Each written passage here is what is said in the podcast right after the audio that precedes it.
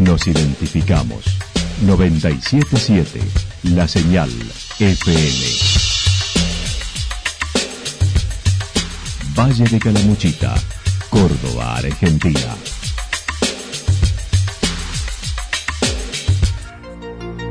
El más completo resumen de las noticias de la región, encontralos todos los días a las 12 y 30, a las 16 y a las 22 horas.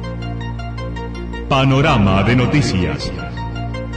Por la 977, la señal FM nos identifica también con las noticias.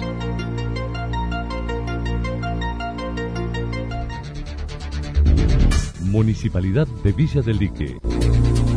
Una forma de vivir. Gestión Ricardo Zurdo Escole.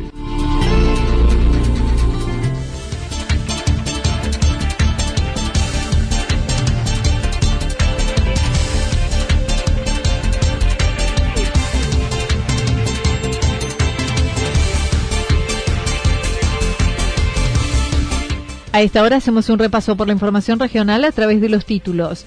Avilés anticipó se viene la implementación de programas de nación para el sector turístico.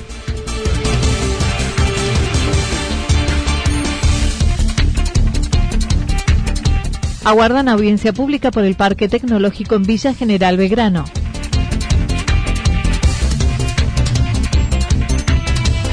Expectativa en la apertura del sector gastronómico en Santa Rosa.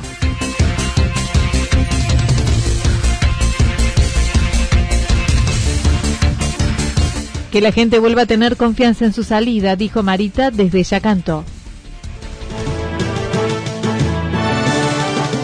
La actualidad en síntesis. La actualidad en síntesis. Resumen de noticias regionales producida por la 977 La Señal FM. Nos identifica junto a la información.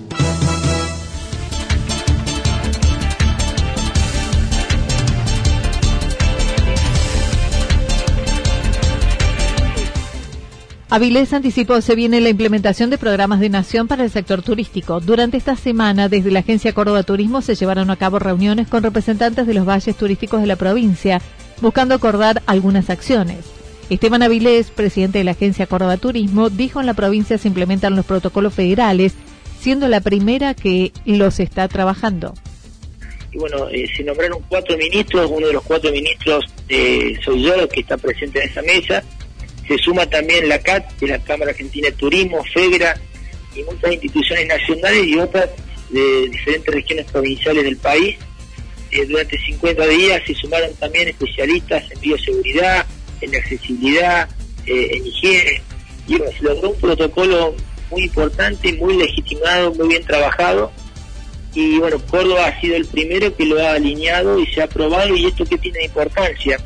Que no solamente da un lenguaje común en el territorio provincial, sino que también se analiza que los futuros clientes de nuestro país y, la familia argentina, al momento de trasladarse para disfrutar sus vacaciones, va a tener reglas comunes para el disfrute y también para el cuidado, y lo mismo va a pasar con el sector privado y público de nuestro país.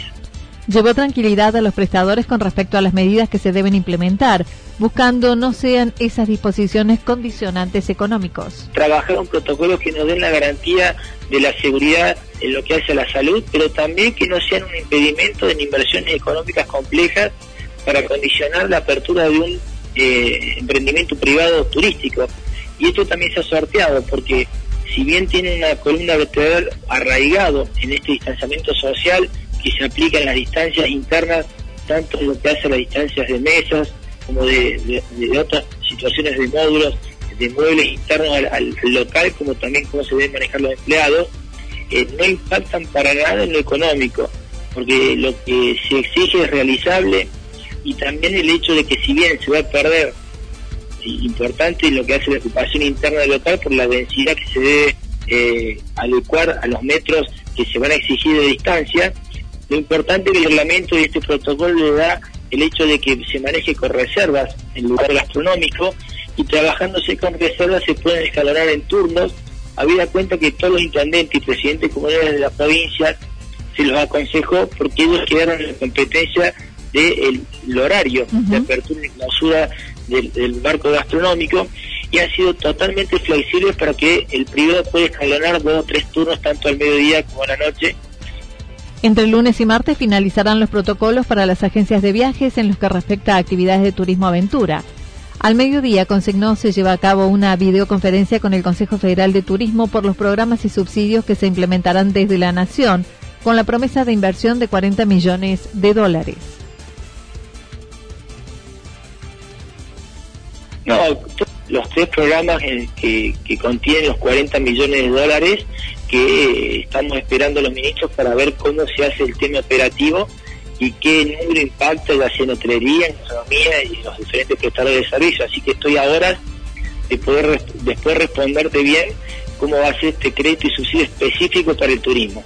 Permanentemente hay un trabajo muy responsable institucional entre lo que es el presupuesto nacional y provincial, porque fíjate que tanto las decisiones del presidente como del gobernador se han complementado y tienen que ver con, con toda la economía nacional y después avanzar específicamente en lo que hace el turismo.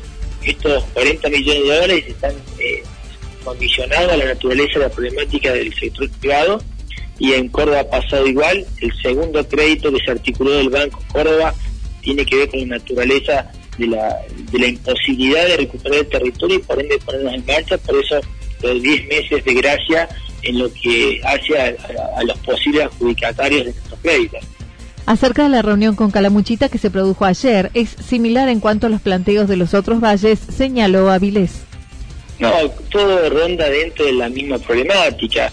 Por un lado la explicación de los protocolos, por un lado también esta herramienta bancaria del Banco Provincia y a nivel nacional para que ellos sepan cómo manejarse con, los sectores privados, eh, cómo sería el futuro post pandemia en este proceso de cómo tenemos que estar trabajando al lado del sector privado en lo que hace las metas en común, eh, la verdad que es muy variado, pero en general, tanto lo que fue el trabajo contra la sierra, con Punilla y con Caramuchita, eh, los intendentes y presidentes comunales tienen una visión eh, muy clara de la situación.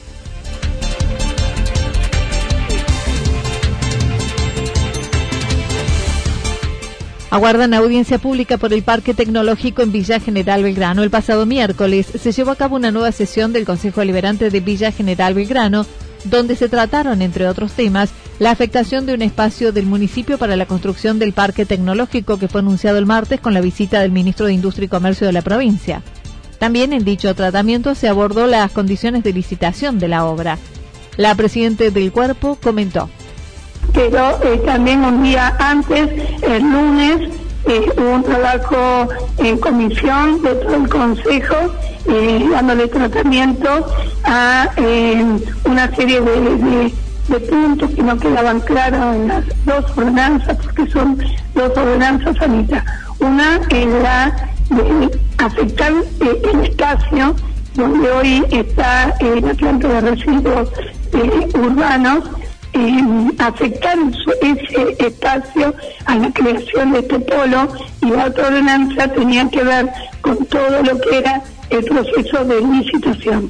Entonces, el lunes hizo un trabajo de comisión donde eh, con todos los concejales, sobre todo la gente de la oposición, a mí no me gusta decir oposición, sino minoría, hizo un montón de observaciones que se tuvieron en cuenta eh, para la sesión del miércoles, ¿no? Entonces... Aclaró previamente, se trabajó en comisión el pasado lunes con los concejales buscando dar respuesta a los planteos que la oposición realizó, como fue la ordenanza de licitación.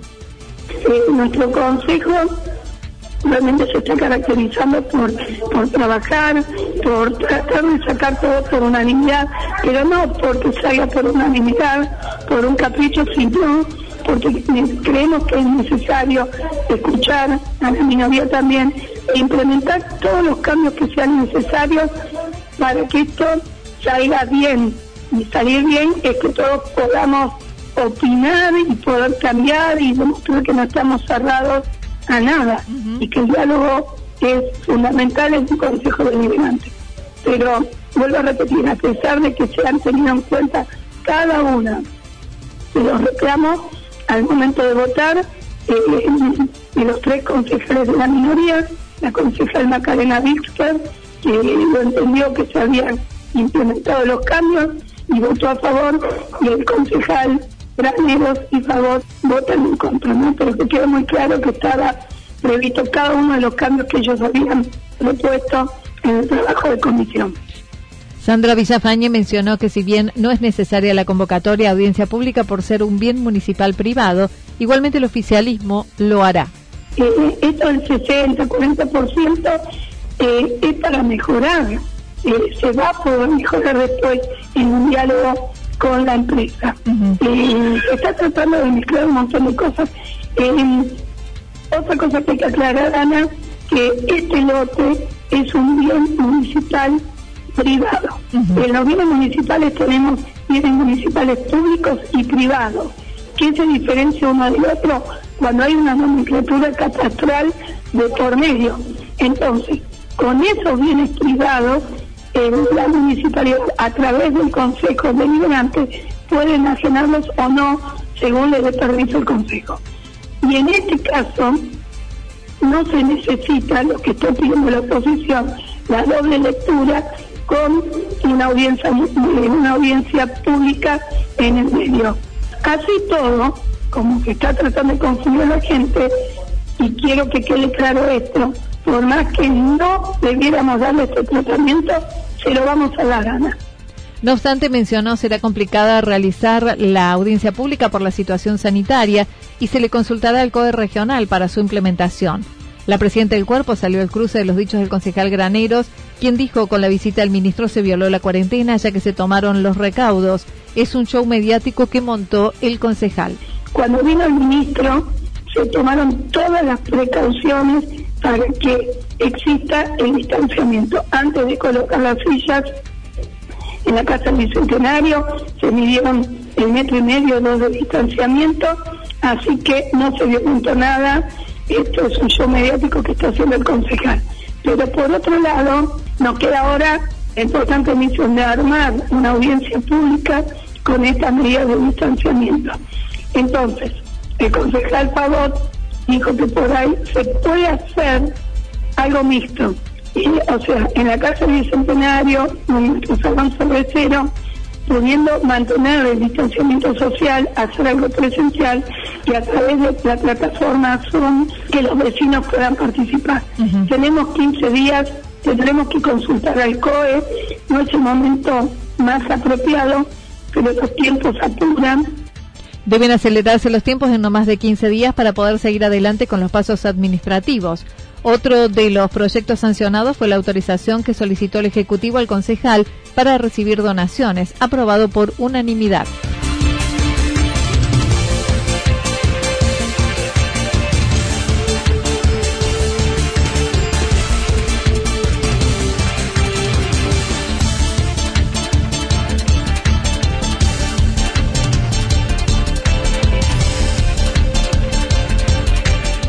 Expectativas en la apertura del sector gastronómico en Santa Rosa. A las puertas de retomar las actividades en su restaurante, Federico Arcuri de la Vaquita en Santa Mónica participó de las acciones que se desarrolló el Centro de Comercio del municipio para la capacitación en los protocolos.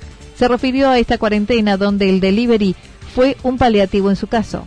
que si bien eh, no fue eh, no fue más que un paliativo, no es lo mismo obviamente, pero bueno, nos permitió seguir eh, estando abiertos, tener la estructura en funcionamiento, eh, pagar los sueldos, que no es poco, eh, y bueno, y mantenernos sin, y mantener nuestra clientela de alguna manera con, con una atención, ¿no? la verdad que no, no fue fácil, no, pero bueno, Argentina nos da ese ejercicio de poder transformarnos y reconvertirnos permanentemente. No ocultó el temor por lo que viene esperándose del movimiento entre pueblos para esta primera etapa. Tener en cuenta, eh, hay una parte de miedo que tiene también, eh, porque más allá de la parte económica también eh, todo este, este tema de este virus genera, genera un cierto temor, una concentración de gente, la atención al público, no, no es nada simple, pero bueno, se va tomando las medidas de seguridad adecuadas, eh, creo que se, se, puede trabajar con cierta lógica y cierta seguridad. Eh, y bueno, en realidad lo que se está apuntando con esto es a, volver al, turismo de otra manera. En realidad lo que habla, se hablaba desde la municipalidad y también del centro de comercio eh, es apuntar al microturismo. Eh, por ahora la idea es que el, valle de Calamuchita sea una especie de corredor blanco, eh, ya que mm, tenemos la suerte de no tener infectados, y en base a eso empezar a, que la gente de, del valle se mueva dentro del valle. Ayer en la charla del municipio participaron unas 40 personas donde se expusieron algunos puntos básicos que ya se conocen, haciendo hincapié en el distanciamiento social en el local y las condiciones de higiene. Durante dos semanas el personal del DIM acompañará con observaciones sin multas. Mira, eh, la verdad que la, asistencia ayer en el, curso este que dio de capacitación a la municipalidad fue muy buena.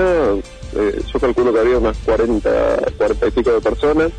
Eh, y se calcula que creo que negocios gastronómicos, bares, restaurantes y heladerías, creo que somos algo cerca de 50 eh, acá en, Santa Rosa, así que eh, fue fue muy buena la asistencia. el curso, si bien no fue nada nada nuevo, porque la capacitación fue, digamos, de, cómo manejarnos, pero es más de más de lo mismo de lo que ya sabemos, el tema de muy buena higiene, del uso de las, de las protecciones personales como los barbijos, eh, bueno, los condicionamientos que vamos a tener obviamente de, distanciamiento social dentro de los locales. Eh, pero bueno, fue, fue bastante positivo porque más allá de la parte de capacitación, pero si alguno ignoraba alguna de las, normativas de este protocolo, se, se pusieron eh, un poco en los pantalones nuestros desde la municipalidad y, eh, nos dijeron bien qué es lo que iban a controlar, qué es lo que ellos querían, que, se, que realmente se, se, hicieran bien el protocolo. Su restaurante hoy abre mientras seguirán con la entrega mediante delivery, ya que deberán trabajar al 50% de su capacidad. Destacó la necesidad de llevar un registro de comensales con sus datos para brindar seguridad ante un posible contagio y seguimiento. que andaba dando así que la municipalidad la tomó bien eh, fue el tema del registro de los, de los comensales. Eh, dentro del decreto del, protocolo, una de las cosas que nos exigen es un registro de los comensales en el restaurante. Eh, porque eso lo que va a facilitar es en el caso de un contagio eh, ver el seguimiento de, de, la gente que estuvo comiendo ese día en ese lugar en esa hora en contacto con la persona contagiada y bueno, poder hacer los hisopados y todo y no tener que, cerrar, digamos, todo el pueblo de vuelta. Eh, eso lo que va a hacer es puntualizar la gente que va, que va a tener que estar en, cuarentena, entonces bueno, nos va a dar un poco de, seguridad a todos los demás, no solo a los del restaurante. Que la gente vuelva a tener confianza en su salida, dijo Marita desde Yacanto. Desde hoy Villa Yacanto también habilita el sector gastronómico con la implementación de los protocolos, con las medidas dispuestas. Marita de Pascuali, con bar y panadería Las Dulzuras de Marita, comentó cómo trabajará con los clientes y en la organización interna. Nosotros en nuestra cafetería eh, vamos abrimos directamente ya con todos los reglamentos que nos pidieron, que sería el trapo húmedo con la bandina en la entrada, el alcohol en gel o alcohol para pulverizarte las manos, este, en la entrada, después cuando entra al local, de nuevo, hay en algunos en, algunos momentos que también se le va a tomar la temperatura a gente que sabemos que no es de acá, hay que tomarle la temperatura, eh, hay que anotarle los datos, de dónde vienen, eh, este, el, número de documento y todo, todo lo que sería relacionado con tu identidad y, la temperatura que vaya a tener corporal. Eh, después, en cada mesa tenés que tener una botellita con alcohol en gel, no tenés que tener los serviceros, ni el azucarero, ni nada. Eh, solamente cuando te hacen el pedido, recién ahí incorporar en la bandeja lo que vas a necesitar para cada, la expectativa es que la gente vuelva a tener confianza en salir y disfrutar de un momento con todos los cuidados, dijo la propietaria. La expectativa de Marita es que sea un éxito esto, que vuelva a tener confianza la gente, para que vuelva otra vez a sentarse tranquilo a degustar un rico café o un rico té, con todo lo que se hace acá en las dulzuras de Marita. Eh, y bueno, que todos tengamos la capacidad de ser responsables de cuidarnos y de, cuidar al, otro también. Eh, y, la, y, obviamente tener el éxito de que todos los clientes que teníamos que vuelvan a venir, que van a ser bien atendidos y bien cuidados con todo lo con todo el protocolo que tenemos. Y, bueno y volver otra vez a arrancar porque fue muy duro al no poder trabajar con el negocio eh, tanto cafetería y panadería. Hemos trabajado con la panadería solo y realmente eh, ha sido muy duro porque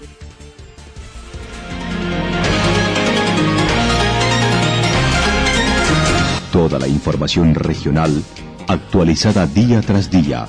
Usted puede repasarla durante toda la jornada en www.fm977.com.ar. La señal FM nos identifica también en Internet.